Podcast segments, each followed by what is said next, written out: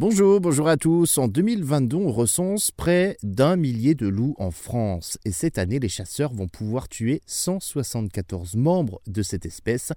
Selon l'Office français de la biodiversité, organisme en charge de cette estimation, eh bien, c'est plus que l'an dernier. Et je vais vous expliquer pourquoi.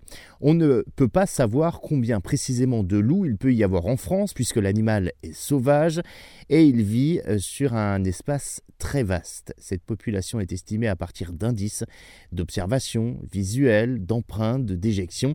Il a été aperçu jusque dans le Finistère. Le nombre de meutes progresse d'ailleurs plus 19 en 2020 et plus 29 en 2021. Euh, puisque la population de loups augmente en France, il est donc possible d'en tuer un plus grand nombre.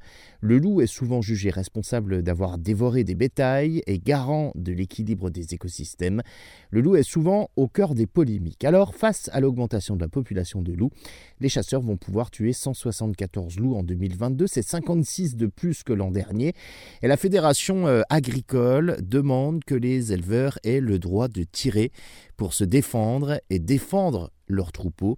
Les éleveurs estiment que le loup n'est pas une espèce menacée. En revanche, pour les associations de défense des loups, tuer plus d'animaux n'est pas une solution. Ça déstabilise les meutes, on se retrouve avec beaucoup de loups isolés qui se rabattent sur les proies domestiquées, comme les brebis par exemple, plutôt que de chasser du gibier en meute.